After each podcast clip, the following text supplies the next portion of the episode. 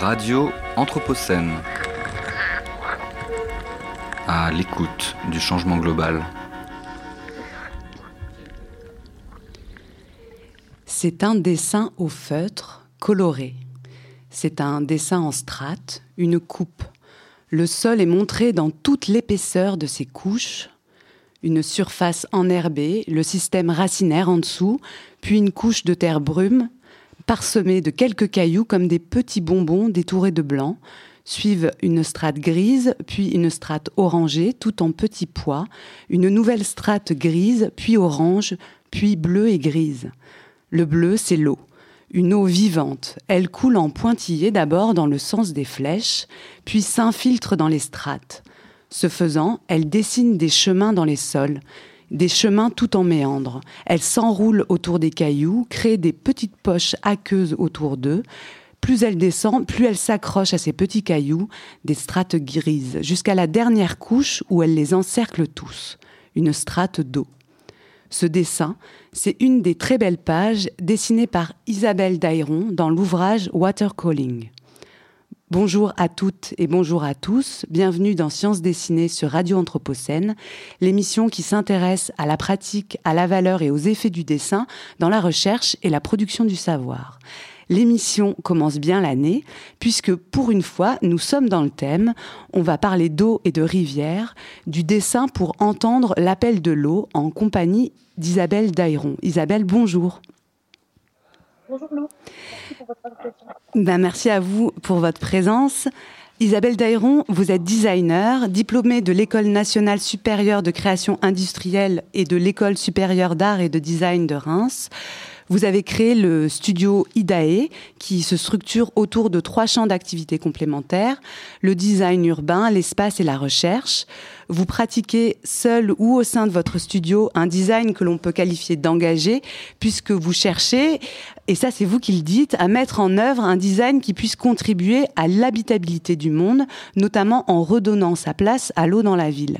Et effectivement, un rapide coup d'œil rétrospectif sur vos productions et vos créations depuis plus de dix ans, et on voit que l'eau fait office de fil rouge dans vos travaux, depuis votre arrosoir champ de pleurs jusqu'à votre exposition actuelle sur les berges de Seine, passant par euh, votre fontaine topique eau ou votre bouche de rafraîchissement aérocène. Alors malheureusement, on va pas pouvoir tout aborder aujourd'hui et on va se concentrer sur certains de vos projets les plus récents et notamment un ouvrage qui est aussi une exposition intitulé Watercalling publié en 2023 aux éditions japonaises Saikoro qui porte sur les eaux souterraines à Kyoto et dans lequel le dessin est central puisque l'ouvrage se compose principalement d'une vingtaine de dessins dont vous êtes euh, l'autrice.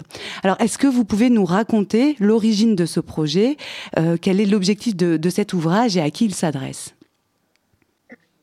Oui, alors euh, en fait, j'ai réalisé cet ouvrage avec Yoshiko Nagai et Kyoto.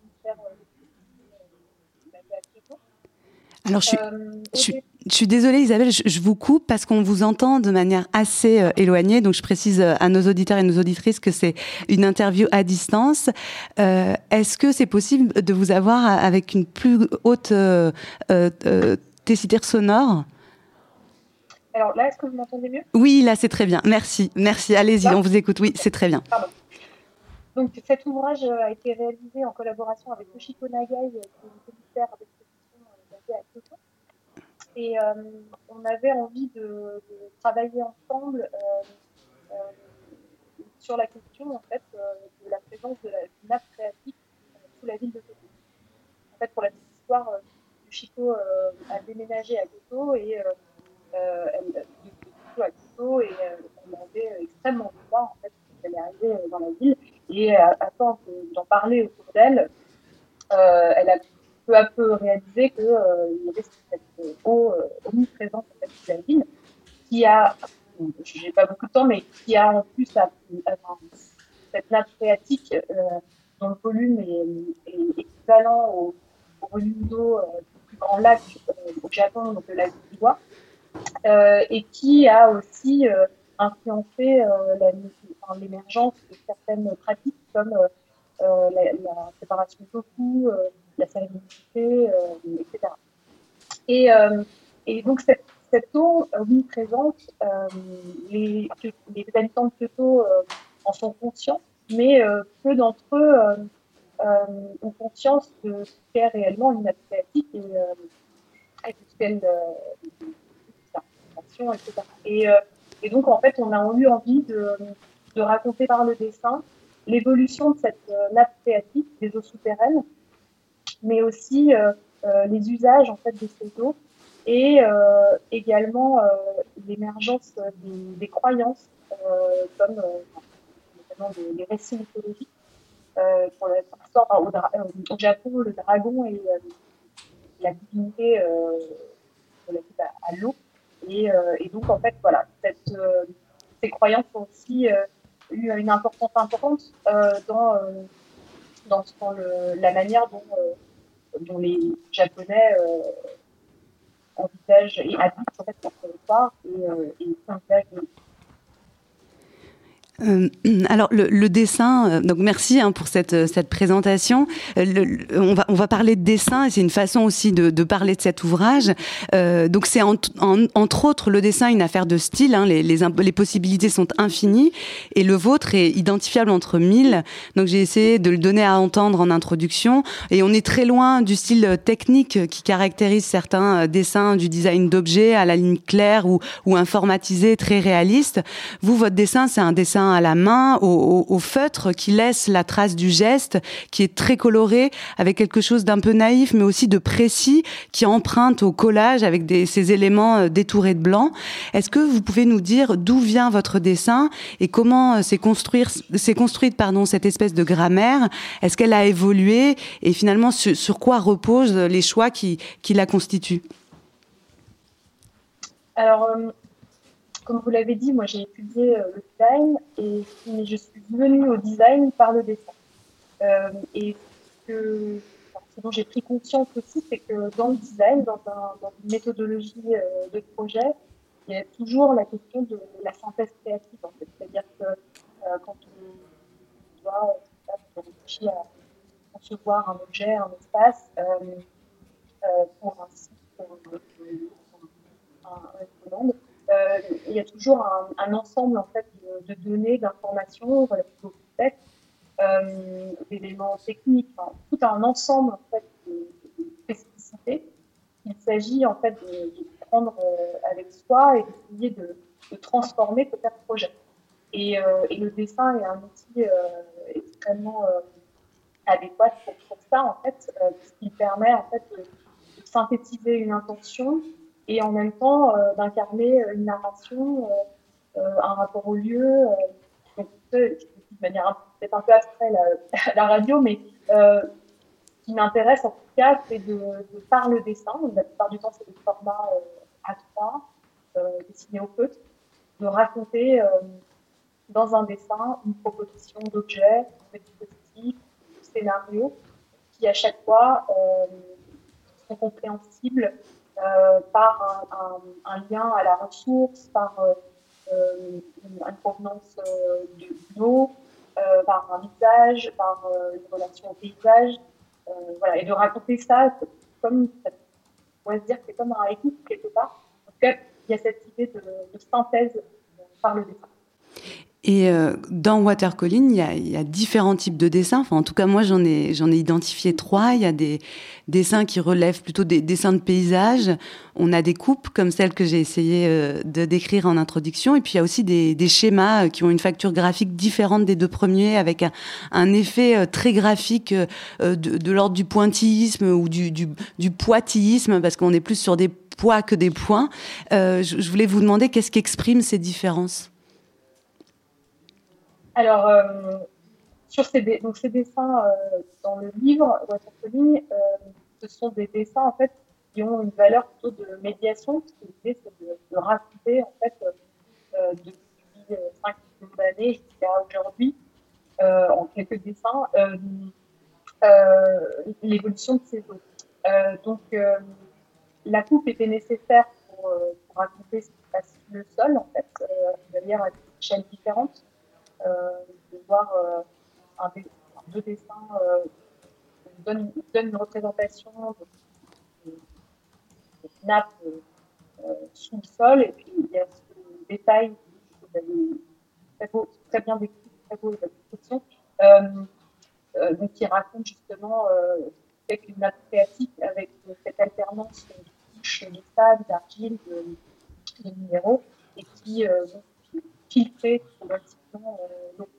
Donc, pour vous répondre, euh, il y a aussi donc, ces dessins plus, schématiques qui vont permettre en fait de mettre l'accent sur certains dispositifs dans cette histoire de l'eau à Kyoto, comme les, puits, comme la canalisation de certaines rivières, comme euh, la perturbation cycle de l'eau, euh, voilà, et qui, euh, permettent de créer des situations de cette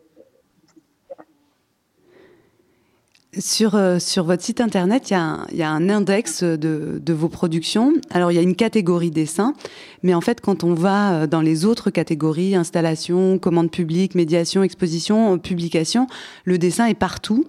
Et euh, le, le, dessin il est notamment présent dans euh, un autre de, de vos projets euh, actuels, qui est, qui est le projet un projet de recherche sur les berges de Secana, qui est exposé, exposé actuellement à Ivry-sur-Seine dans le cadre de la triennale art public à la galerie Fernand Léger.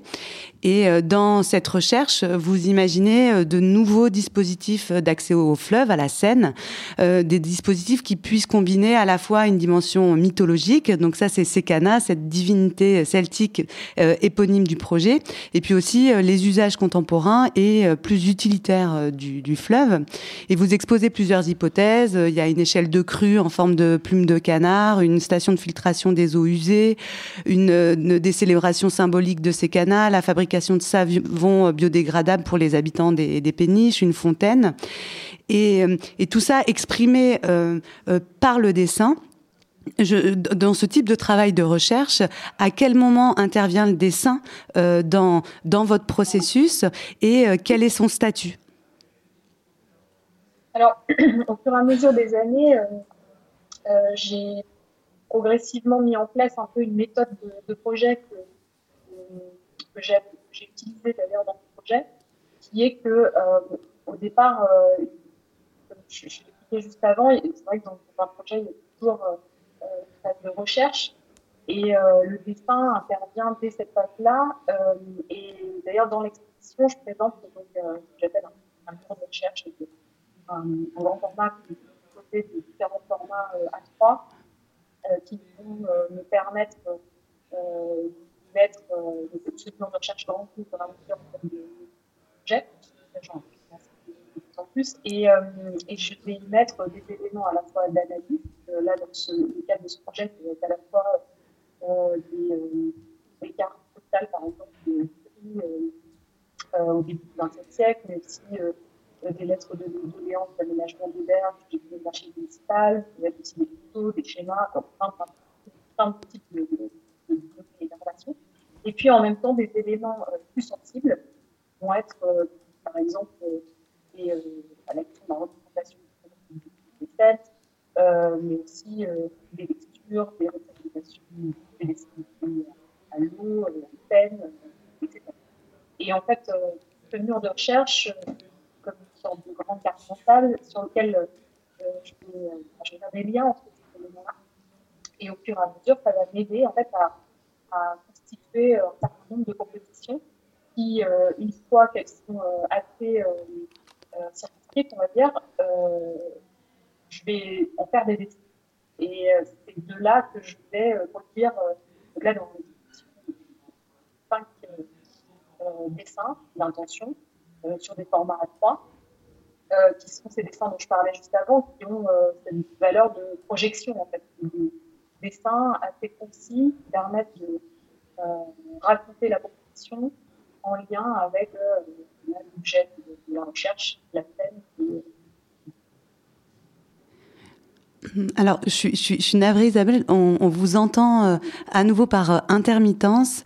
Est-ce que on pourrait juste modifier le, dispositif de l'appel? Est-ce que vous pouvez enlever le casque? Je crois que vous avez un casque audio et juste prendre le téléphone. Là, c'est bon. Là, j'ai. Ah, voilà. j'ai rien. Eh ben là, on vous entend beaucoup mieux. Donc, euh, on, vous entendait, mais des, fois vous vous éloignez. Donc là, là, c'est parfait. J'ai l'impression que c'est plus constant. Donc on, euh, on comprend en fait que, que, votre dessin, il a finalement euh, plusieurs statuts. Il a une, une valeur, on va dire, opérationnelle de, de, ressources mises au service du projet. Ce que vous dites quand, quand, quand c'est des dessins de synthèse et de préfiguration, mais que c'est aussi un dessin de, de, de recherche comme c'est le cas dans, ces très grands formats où vous, le mixez avec un effet de collage euh, pour donner à voir euh, finalement le, aussi la diversité euh, des matériaux de, votre réflexion. mais est-ce que est-ce qu'il intervient à un autre endroit? Est-ce que ces, dessins ils, valent comme œuvre dans la mesure où ils sont exposés? Est-ce que ils peuvent valoir en soi comme une finalité? Alors, euh, dernièrement, euh, j'ai participé à une exposition euh, à la galerie Pauline Pavec avec des dessins en dialogue avec des œuvres de Jacqueline Lamba, qui donc on était dans un contexte effectivement d'exposition de galerie et les dessins étaient présentés bah, comme des œuvres. pour moi, ils sont ces dessins, ils sont toujours en tout cas le résultat d'une recherche en fait. C'est toujours on peut, comme ils sont exposés dans un contexte artistique, euh, je les considère, on peut les considérer comme des œuvres, mais c'est toujours pour moi, en tout cas avant tout, euh, soit des outils de, conception, soit des outils de recherche. Et notamment, par exemple, là, si j'en parle de 30 secondes sur cette euh, exposition à la galerie Pauline Pavec qui portait sur la notion de résurgence. Euh, ça m'a permis en fait de mener une recherche sur euh, euh, la rivière Yvette, donc à Gif sur Yvette, de comprendre en fait les actions de, de renaturation de ces rivières. voilà. Et par le dessin, finalement, j'ai écouté un une de vos précédentes émissions, il y avait une intervenante qui parlait justement du dessin comme aussi, euh, il y avait la nécessité, quand on dessine, on a la nécessité de représenter euh, un environnement. Et donc il faut avoir euh, des détails, il faut, il faut comprendre en fait l'environnement qu'on représente. Et donc ça pousse à chaque fois à, en apprendre plus sur sur le réel au sens très large quoi. Enfin sur le fonctionnement là d'une nappe phréatique d'une d'un système racinaire de de la manière dont l'eau s'infile dans le sol, enfin, etc., etc. Donc le, dessin euh, pour euh, comme recherche, le dessin euh, comme aussi synthèse, le dessin pour la narration, pour la médiation, et le dessin pour comprendre. dans le livre Watercalling, vous, vous, achevez l'ouvrage sur cette phrase, et vous pouvez-vous entendre l'appel de l'eau En quoi est-ce que le dessin peut aider à entendre? C'est pas tout à fait instinctif comme rapprochement. Oui, alors euh, on a choisi ce titre et, cette, euh, enfin oui, cette, euh, cette interrogation pour finir le, le livre, euh, parce qu'aussi ces dessins sont associés à des onomatopées en japonais et qui disent le son de l'eau. Parce qu'en japonais. Euh, ah, c'est donc ça, parce que j'ai essayé de les traduire avec Google euh, Translate et, et j'arrivais pas à trouver. Euh, donc, c'est des, euh, donc à, chaque dessin est associé à, à des idéogrammes, je sais pas si c'est comme ça qu'on dit, et ça correspond à des, à des sons, c'est ça? Oui, c'est ça. C'est ça. Donc en fait, le son de l'eau euh, d'une rivière n'est pas le même que le son de la pluie qui tombe, euh, etc. Et, euh, et c'était voilà pour ça aussi qu'on avait évoqué la question du son. alors votre question c'était est-ce que le, le dessin peut permettre d'entendre? C'est ça. je pense que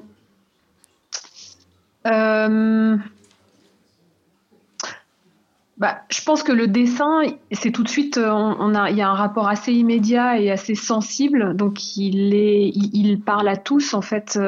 Euh, moi, c'est en ça que je, que, comment dire, je le relie aussi au design. Le design, c'est aussi euh, euh concevoir, imaginer des formes euh, accessibles à tous et à toutes.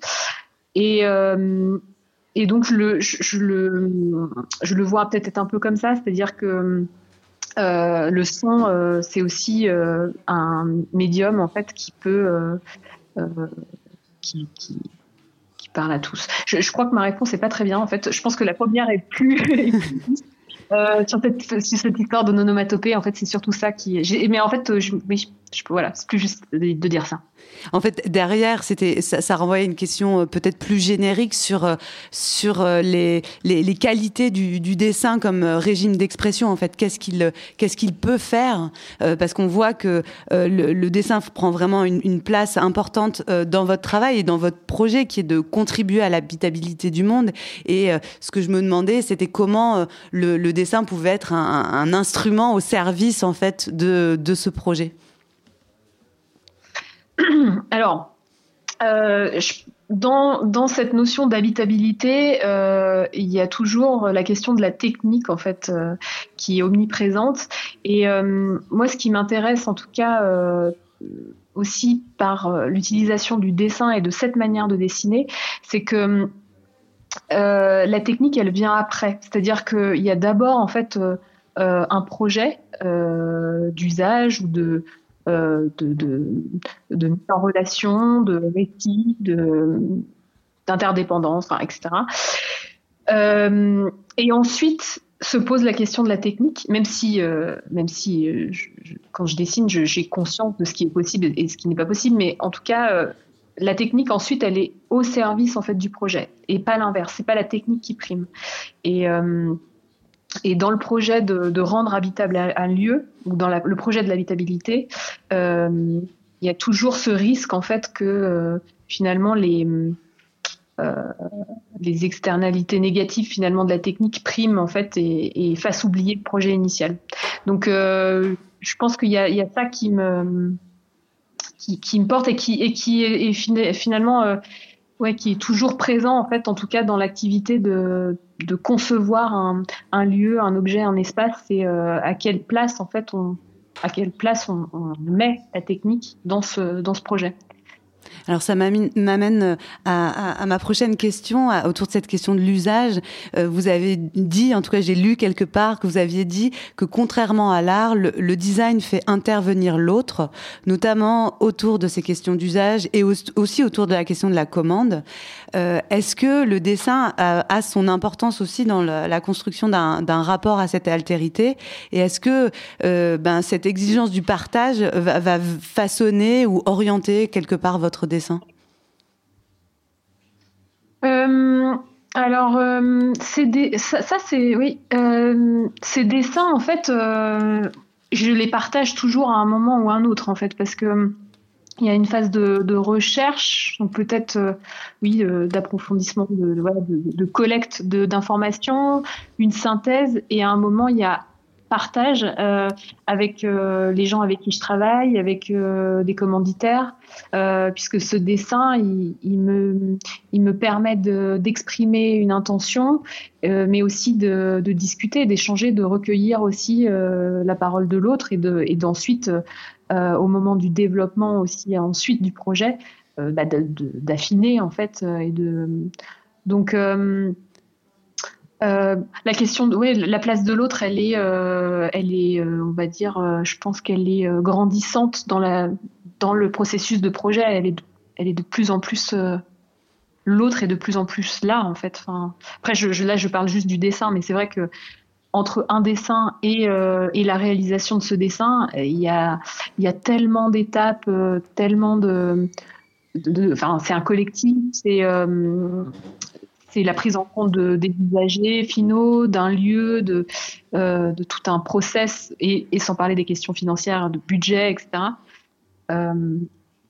J'espère que je réponds à votre question. Oui, oui, oui, tout à fait. Euh, donc la présence grandissante de, de l'autre, je trouve que c'est c'est peut-être une, une belle façon euh, de, de clore cet entretien parce que malheureusement on arrive déjà euh, à la fin. Mais pour terminer, euh, est-ce que vous auriez en, envie de partager avec euh, nos auditeurs et nos auditrices une référence culturelle, artistique qui, qui fait écho peut-être à, à, au contenu de notre discussion d'aujourd'hui? Oui, moi, il y a un, texte euh, d'Ivan Illich que probablement euh, les auditeurs et auditrices euh, peut-être connaissent. C'est donc qui a été traduit et édité il y a quelques années. En français, ça donne H2O, les eaux de l'oubli, et qui a un discours qu'a fait Ivan Illich au début des années 80 et qui porte en fait sur la distinction finalement entre eau industrielle et eau naturelle. Et qui est un texte vraiment très profond, très beau et très engagé, et que, qui, que je, sur lequel je reviens de temps en temps pour ouais, pour me nourrir. Euh, donc je le conseille à tous. Eh ben, ben, merci beaucoup, merci beaucoup Isabelle Desron, merci pour cette référence et merci euh, pour votre temps et, et, euh, et vos mots aujourd'hui. Euh, je vous souhaite une, une belle fin d'après-midi. Euh, à suivre merci sur merci à suivre sur Radio Anthropocène. On poursuit sur l'eau avec Terreau commun qui nous parleront du bassin versant de l'Iseron. Radio Anthropocène. À l'écoute du changement global.